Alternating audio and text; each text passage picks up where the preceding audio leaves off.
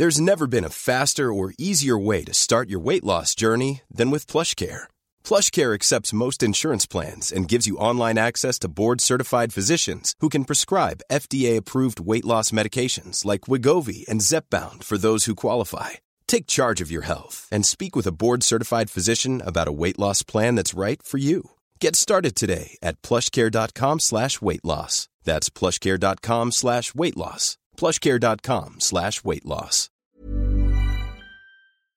Éducation, santé, environnement. Ça fait dix ans qu'UBS, le sponsor de cet épisode de la story, s'engage dans les investissements responsables. Alors quand j'entends dire qu'il y aura un avant et un après Covid-19, je sais déjà que pour UBS, l'après se fera comme avant, en faveur de la société. C'est aussi pour ça que j'ai choisi d'y placer mon argent.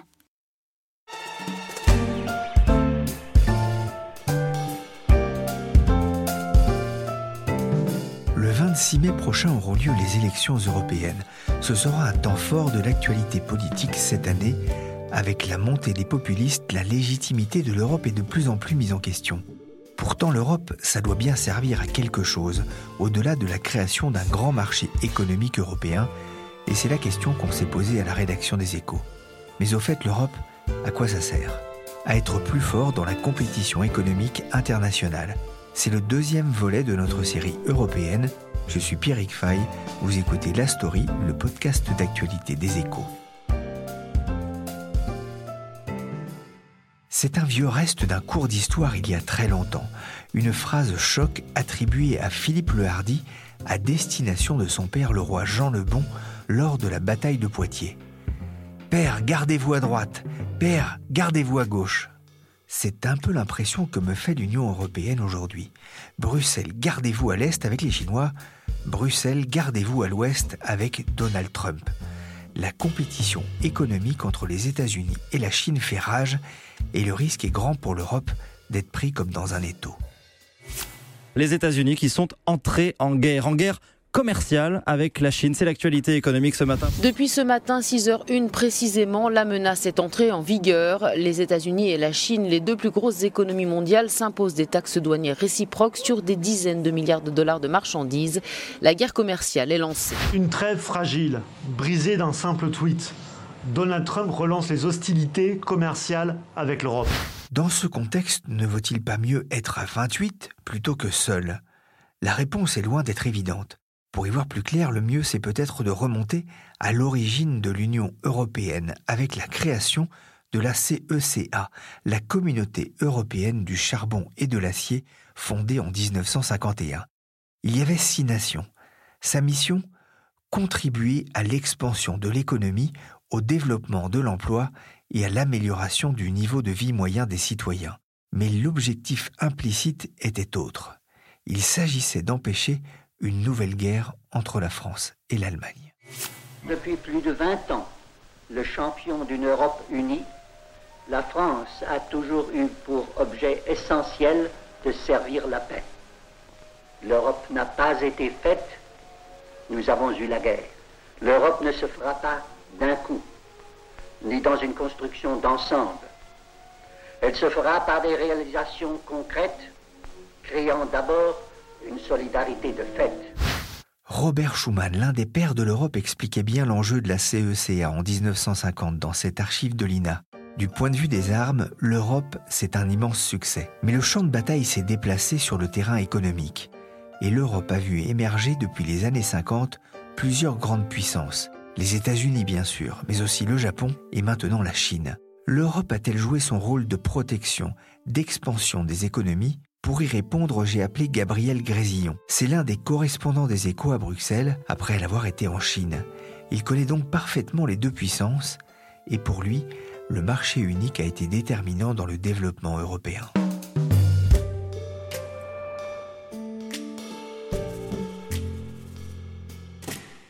Gabriel, est-ce que l'Europe a joué son rôle de protection, d'expansion des économies? Ah, ça, c'est une vaste question à laquelle beaucoup de gens euh, répondront de façon idéologique. Déjà, euh, protection et expansion, c'est des agendas un peu différents. Je crois qu'on parle beaucoup de protection maintenant, effectivement. Pour l'expansion, c'est certain que le marché unique, notamment, a été vraiment déterminant dans le développement de l'Union européenne, euh, parce qu'il a tout simplement facilité les échanges. Après, sur la question de la monnaie unique, euh, on trouvera des gens pour dire tout et son contraire, mais globalement, c'est plutôt un facilitateur d'échanges aussi. Et là, on voit mal comment on pourrait nier le fait que le marché unique a été euh, déterminant dans le développement européen. Est-ce que l'Europe, notamment, a permis d'être moins seule face à la Chine, vous qui connaissez bien euh, les deux pays Alors justement, c'est pour moi un, sujet très intéressant parce que j'étais en Chine de 2010 à 2015 et quand j'étais en Chine, c'était un spectacle assez désolant en fait. Les Européens face à la Chine, euh, chacun jouait solo. Mais vraiment, donc euh, on voyait un président français venir vendre ce qu'il avait à vendre, ensuite une chancelière allemande euh, faire de même, ensuite un premier ministre britannique faire de même, et on sentait qu'aucune forme de collaboration n'était possible. Et c'est ça qui, à mon sens, a changé, est en train de changer, doit encore plus changer, mais il y a vraiment vraiment un changement de logiciel qui est, très intéressant à observer. Et pour moi, euh, un des premiers hum, moments où ça s'est manifesté, euh, ça a été la grande bataille du statut d'économie de marché, qui consistait à se demander si euh, on devait accorder le, statut d'économie de marché à la Chine. C'était un piège chinois, évident. Et l'Europe a failli tomber dedans, mais finalement, elle a eu un sursaut grâce à un minimum d'intelligence euh, politique, en fait, qui lui a permis finalement d'inventer une solution très innovante, très intelligente, et où là, il est évident que c'est le niveau européen qui a permis de, traiter face à la Chine. Quel était justement le, piège de cette économie de marché? C'est compliqué. En fait, quand la Chine a rejoint l'OMC, c'était en 2001, euh, il y avait une clause qui disait que 15 ans plus tard, on lui donnerait le statut d'économie de marché. Tant qu'elle n'avait pas ce statut, on pouvait euh, cogner fort face au dumping chinois. Donc euh, quand euh, la Chine vendait à des, prix pardon, artificiellement bas, on pouvait appliquer des droits de douane euh, élevés, plus élevés que face aux États-Unis par exemple. Le problème, c'est que quand on a dit que 15 ans plus tard, on lui donnerait le statut d'économie de marché, on était encore dans cette période très idéaliste, si vous vous souvenez, où on pensait que tout naturellement, la Chine convergerait vers un modèle économique et politique s'apparentant au nôtre. C'était un peu une, ère de triomphalisme occidental suite à la chute du mur. Or, c'est pas du tout ça qui s'est passé. Et donc, euh, en 2015-16, euh, il y avait des gens qui avaient une approche euh, très juridique, notamment à la Commission européenne, qui disaient écoutez, on s'est engagé à lui donner ce statut d'économie de marché, on peut pas, on peut pas faire autrement et d'autres qui disaient au contraire, euh, non, ça n'a aucun sens, parce que si vous regardez l'alinéa XY du paragraphe euh, Z, vous voyez bien que ce statut d'économie de marché, il est conditionné au respect par la Chine des règles de l'économie de marché. Or, il est évident que la Chine continue à subventionner massivement son économie de mille et une manières. Et donc, il y avait cette controverse, et l'Europe, qui n'a pas du tout la culture du rapport de force, était naturellement euh, tentée de baisser les, bras, en fait, et, et, de dire, OK, on leur donne le statut d'économie de marché, comme ça, euh, on respecte les règles de l'OMC et pour nous, le plus important, c'est de respecter les règles de l'OMC. Et ça aurait été quand même assez catastrophique pour beaucoup de secteurs. Et donc la Chine, euh, l'Europe, pardon, a dû, a dû inventer une solution. Euh, et là, on peut dire par exemple que quelqu'un comme Jean-Claude Juncker a été déterminant parce que les équipes de la Commission fonçaient tout droit dans le mur en fait. Elles, y allaient, elles allaient donner le statut d'économie de marché. Et Jean-Claude Juncker a arrêté le processus et a dit non, non, non, non, c'est pas comme ça qu'on va faire. Il faut dire que le contexte était quand même très sensible sur les questions commerciales. Le commerce a longtemps été un sujet euh, euh, anodin pour le grand public, mais maintenant il y a eu la bataille du CETA, l'accord avec le Canada, il y a eu le TTIP encore plus avec les États-Unis, et c'est devenu un sujet très très controversé. Et donc euh, Juncker, qui a un vrai flair politique, il a dit on ne peut pas faire ça, on ne peut pas donner ce statut d'économie de marché à la Chine. Mais en même temps, il fallait pas aller au clash avec les Chinois, et donc finalement l'Europe a inventé une nouvelle méthodologie globale dans les questions de dumping, qui lui permet de faire des rapports spécifiques sur certains pays quand elle estime que euh, temporairement euh, il y a des problèmes euh, de subventions massives sur certains pays ou sur certains secteurs. Et bref, en fait, via une architecture différente, on s'est donné les moyens de continuer à cogner de la même manière vis-à-vis de pays comme la Chine. La, Chine, par le passé, a abusé de la naïveté européenne. Hein, tu, nous expliquais, Gabriel. Donc aujourd'hui, il y a une vraie prise de, conscience par rapport à ça? Ben, Je crois que oui. Enfin, moi, c'est ce que je constate, parce que là, j'ai donné l'exemple du statut d'économie de marché, qui a été le, un petit peu le, le, point de basculement à mes yeux. Mais quand on suit les affaires commerciales déjà, on voit qu'il y a eu d'autres choses qui se sont passées sur l'agenda européen ces dernières années qui sont complètement liées à la Chine. Il y a eu tout un chantier qu'on a appelé la modernisation des instruments de défense commerciale. C'était un chantier qui était bloqué parce que les pays du Nord ne voulaient pas en entendre parler. Et puis finalement, il a été relancé avec, avec cette vigilance vis-à-vis de la Chine. Et, et, notamment maintenant, quand on applique des droits de douane, eh bien, on peut inclure des, des coûts sociaux et environnementaux dans l'équation. C'est une, une nouveauté et ça s'est fait parce qu'on pensait à la Chine. Euh, L'Europe s'est mise à appliquer des droits de douane euh, dits euh, rétroactifs. C'est un peu compliqué, mais c'est complètement lié à la Chine. Et c'est parce que avant, quand on, ouvrait une enquête préliminaire sur un secteur où on soupçonnait du dumping de, la part d'un pays étranger, bah, bien souvent, les importateurs, en attendant la conclusion de cette enquête, ils importaient massivement. Donc pendant quelques mois, on avait un rush, pour parler en bon français, des importateurs qui importaient, importaient. Bon, la Commission européenne s'est mise à dire j'applique des droits de douane depuis le début de mon enquête préliminaire. Et donc, du coup, ça, ça a cassé toute une dynamique des importateurs vis-à-vis du Made in China. Et puis, euh, enfin, je ne vais pas vous lister toutes les petites innovations qu'il y a eu dans ce domaine, mais il est évident que cette naïveté, euh, euh, elle, a, elle a fortement diminué. Et puis après, il y a eu d'autres dossiers plus emblématiques encore, peut-être plus visibles. Je pense à la surveillance des investissements étrangers. la surveillance des investissements étrangers, c'est un sujet qu'on peut voir comme un verre à moitié vide ou un verre à moitié plein, parce que dans une lecture française, euh, c'est un texte encore relativement timide sur lequel se sont entendus euh, les États membres. Mais en réalité, c'est quand même une petite révolution. C'est-à-dire que c'est la première étape d'un processus qui pourrait mener à une forme d'européanisation de, de, ces questions. En tout cas, auparavant, il n'y avait aucun dialogue entre États membres concernant les investissements étrangers qu'on accueillait sur notre sol. Et maintenant, il y a des mécanismes qui ont été mis en, en route pour assurer une communication, il y a une, espèce d'obligation de communication entre États membres.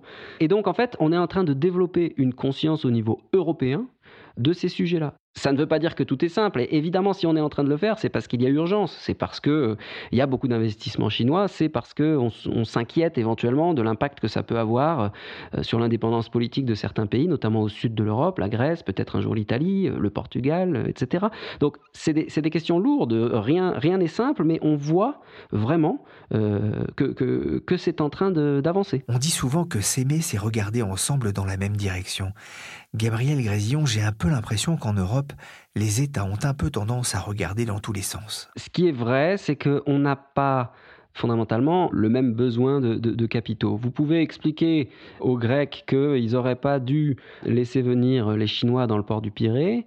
Vous n'arriverez jamais à les convaincre que vous avez raison, pour la bonne et simple raison que, euh, à l'époque où cette transaction s'est faite, la Grèce était exsangue et nous, Européens, on était bien incapables de l'aimer, de l'aider, pardon. Oh le lapsus. On était euh, et nous, Européens, on était bien incapables de l'aider. Donc concrètement, on n'envoyait aucun investissement euh, en Grèce et la Grèce était bien contente d'avoir les les, Chinois pour l'aider. Et aujourd'hui, euh, le port du Pirée connaît une, forte euh, dynamique et je ne suis pas sûr que euh, les Grecs voient rétrospectivement cet investissement comme une erreur. Et après, ben, ça a effectivement des conséquences politiques. On a vu la Grèce ne pas être d'accord avec le reste de l'Union européenne quand il agi de, de, faire une déclaration commune sur les droits de l'homme en Chine. C'est pas pour rien. Et la même question peut se poser avec le Portugal, qui a accepté des investissements dans sa compagnie euh, d'électricité, des investissements massifs.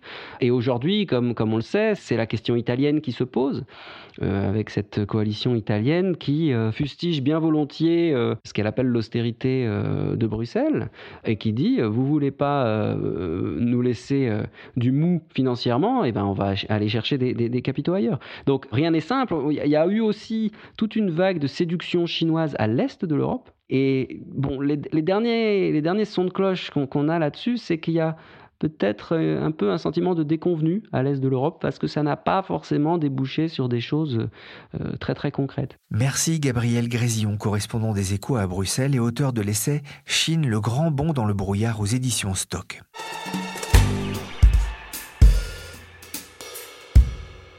L'Europe ne serait donc plus naïve, ce serait une bonne nouvelle. Alors que l'Europe ne fait plus face uniquement à la menace d'une Chine qui s'est bien réveillée, elle doit aussi affronter la montée du protectionnisme américain depuis l'élection de Donald Trump fin 2016. Dans le journal Le Parisien cette semaine, Jean-Yves Le Drian, ministre des Affaires étrangères et pilier du gouvernement d'Édouard Philippe, a eu un véritable cri du cœur à l'approche des élections européennes. Je cite Si vous êtes seul, vous ne pesez rien face aux Chinois. De même face aux Américains, c'est un enjeu de puissance et de souveraineté pour les peuples européens.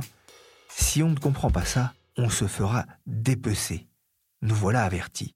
Quelques jours plus tôt, aux échos, j'avais accueilli Bruno Alomar. Il enseigne les questions européennes à Sciences Po Paris, mais c'est aussi un ancien haut fonctionnaire à la Commission européenne. Il connaît donc bien les arcanes de Bruxelles et les jeux de pouvoir entre les États, et j'ai commencé par lui demander si l'Europe avait des armes pour s'en sortir face à la Chine et aux États-Unis. Il y a plusieurs choses. D'abord, euh, il faut savoir ce qu'on désigne quand on parle d'Europe. Parce que l'Europe, ce sont des institutions européennes, puis ce sont des États les institutions européennes, elles ont des outils dont on peut parler, et puis il y a les États qui, eux, ont des intérêts.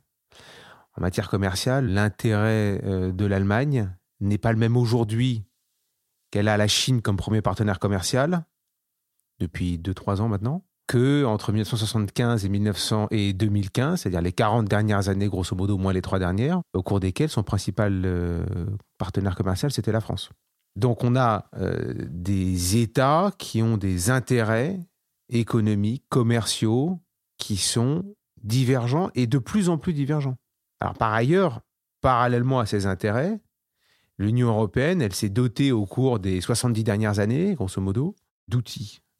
Alors elle a un outil qu'on appelle le droit de la concurrence, et euh, le droit de la concurrence, euh, il permet d'empêcher les cartels, d'empêcher les abus de position dominante et de temps en temps, comme ça a été le cas dans l'affaire Siemens-Alstom, d'autoriser ou de ne pas autoriser des rapprochements euh, d'entreprises. Bah, ça, c'est très caricatural, par exemple, parce que en la matière, on voit bien que la perception que les différents Européens ont à l'égard de cet outil n'est pas du tout la même. La France, par exemple, est très allante pour réformer le droit de la concurrence. Euh, elle voudrait que le droit de la concurrence permette mieux la création de champions européens qui justement seraient en situation de se battre de manière euh, plus équitable avec les champions, les grandes entreprises des autres zones. Euh, le seul problème, c'est qu'elle est complètement minoritaire. C'est-à-dire que cette perception-là du rôle de la concurrence, de la façon de la faire évoluer, n'est pas partagée par la plupart des autres pays européens L'Allemagne a une position qui est un petit peu intermédiaire. À la fois, elle ne veut pas trop fâcher la France et en même temps, elle est très attachée à la concurrence qu'elle a elle-même introduite dans le traité de Rome en 1957. Et donc, tout ça est un petit peu compliqué. Et en l'occurrence, la France, par exemple, voudrait qu'une réforme intervint. Seul problème, c'est qu'il faut l'unanimité. Et on ne l'a pas. Donc, ça va être extrêmement difficile. On voit que les Américains aujourd'hui euh, rentrent dans la danse avec une politique euh, beaucoup plus protectionniste euh, initiée par, par Donald Trump, mais avec l'assentiment d'une grande partie, semble-t-il, du, Congrès américain. Est-ce que l'Europe risque de se retrouver encore plus seule et désarçonnée face à cette double concurrence? Sur les États-Unis, il ne faut pas s'exagérer la nouveauté Trump. Les États-Unis sont un pays qui a une apparence de pays très libéral, c'est aussi un pays qui, par exemple, a un complexe militaro-industriel euh, extrêmement puissant et qui innerve toute euh, l'économie. Et puis, c'est un pays qui est d'autant plus libéral que euh, les règles de liberté lui permettent d'établir sa puissance. Au XIXe siècle, la liberté des mers permettait aux Britanniques d'être les maîtres, et c'était le rôle britannique. Au XIXe, au XXe siècle, pardon, les États-Unis ont utilisé la liberté pour asseoir leur puissance. Donc, à ce titre, l'arrivée de Donald Trump est un changement, mais c'est plus un changement dans la forme, une forme de brutalité que euh, sur le fond. Par ailleurs, sur la question de la compétition, je crois aussi qu'il ne faut pas non plus s'exagérer ou se méprendre sur les relations entre les Européens d'une part et les Américains. Il y a beaucoup d'intérêts économiques européens qui sont très liés aux États-Unis un pays comme les Pays-Bas un pays qui sont extrêmement euh, plein de raisons économiques, géopolitiques, etc., tournés euh, vers les États-Unis. Beaucoup d'industriels français, et c'est aussi des questions d'accès au marché américain, n'hésitent pas de temps en temps eh à se rapprocher des Américains ou parfois également de se rapprocher de concurrents, euh, de rivaux asiatiques comme la Chine ou le Japon. Il n'y a pas aujourd'hui dans l'Union européenne, que ce soit au niveau des élites économiques ou des élites politiques de sentiment que il faut absolument s'unir parce qu'il y a un danger à la périphérie de l'Europe. C'est plutôt l'inverse. Ou plus exactement, certains le considèrent, la France semble le considérer, d'autres ne le considèrent pas vraiment ou pas du tout. Je prends juste un exemple rapide. Le Portugal, par exemple, la Grèce, autre exemple, sont des pays dont une partie des infrastructures assez essentielles dans le domaine de l'énergie ou dans le domaine portuaire ont été progressivement achetées, suite à la crise du souverain de 2011, par des intérêts euh, chinois. L'Italie récemment a montré son intérêt par rapport à l'initiative chinoise dite de route de la soie. On voit bien qu'il n'y a pas d'unité des Européens aujourd'hui, et donc il ne peut se déduire une volonté de faire évoluer ces différents outils dont dispose l'Union européenne, le droit commercial, le droit de la concurrence, la réflexion sur les actifs euh, stratégiques. Tout ceci existe, mais tout ceci n'est pas coordonné aujourd'hui. Et c'est un peu le problème. C'est un peu le problème parce qu'à vous entendre, l'Europe risque d'être le dindon de la farce. Qu'est-ce qui pourrait faire que, que ça change et qu'il y ait une prise de conscience qu'on est plus fort à plusieurs en fait? Alors d'abord, il faudrait pouvoir établir qu'on est plus fort à plusieurs. Cette chose qui paraît une évidence n'est pas établie. Le Royaume-Uni pense le contraire. Le Royaume-Uni, avec le Brexit, pense qu'il sera plus fort seul dans le vaste monde que dans l'Union européenne. La Suisse, la Norvège n'ont pas décidé de rejoindre l'Union européenne. Donc c'est pour ça que c'est pas du tout aussi facile que ça et aussi clair de se dire il faut faire évoluer le droit de la concurrence européen, le droit du commerce européen et le mettre à cet endroit-là. Ce qu'on va gagner d'un côté, on risque de le perdre de l'autre.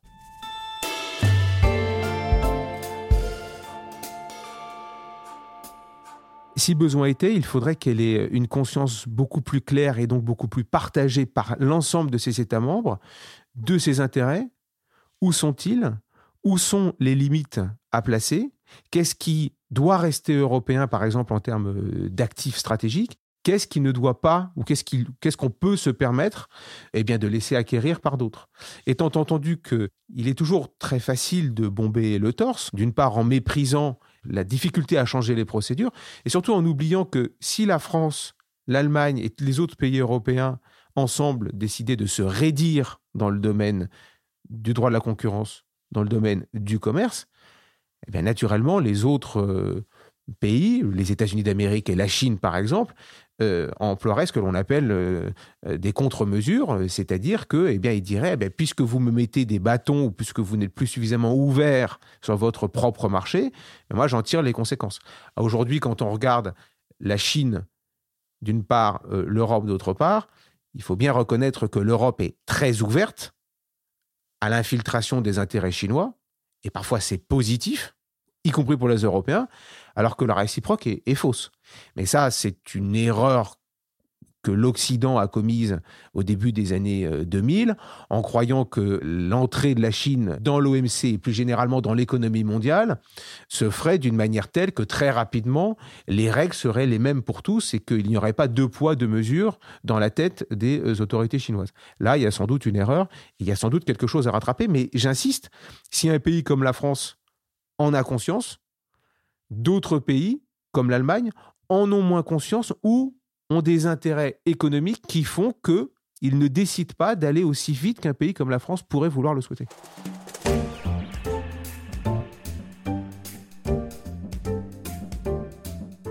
Merci Bruno Alomar, auteur de La réforme ou l'insignifiance, 10 ans pour sauver l'Union européenne. Merci aussi à Gabriel Grésillon, notre correspondant à Bruxelles. La story, le podcast d'actualité des échos, c'est fini pour aujourd'hui. Merci à Adèle Itel à la réalisation, à Michel Varnet et à Jean-Philippe Louis. Vous pouvez retrouver nos émissions sur toutes les plateformes de podcast et notamment le premier volet de notre série européenne consacrée à Erasmus. N'hésitez pas d'ailleurs à vous abonner et pour l'actualité en temps réel, c'est sur leséchos.fr.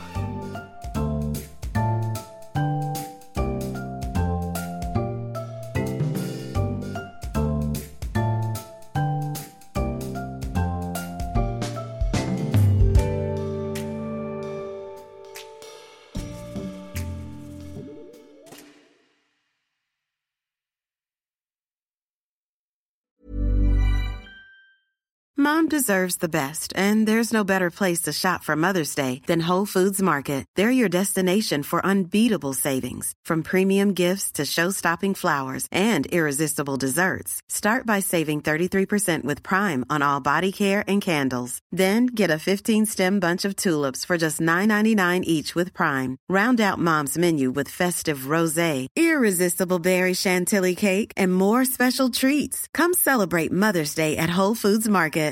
Hey, it's Danny Pellegrino from Everything Iconic. Ready to upgrade your style game without blowing your budget? Check out Quince. They've got all the good stuff shirts and polos, activewear, and fine leather goods, all at 50 to 80% less than other high end brands. And the best part? They're all about safe, ethical, and responsible manufacturing. Get that luxury vibe without the luxury price tag. Hit up quince.com slash upgrade for free shipping and 365 day returns on your next order. That's quince.com slash upgrade.